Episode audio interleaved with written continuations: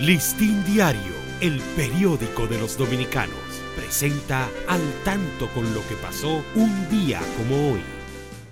9 de octubre de 1879 nace Luisa Osema Pellerano, una de las más grandes educadoras dominicanas.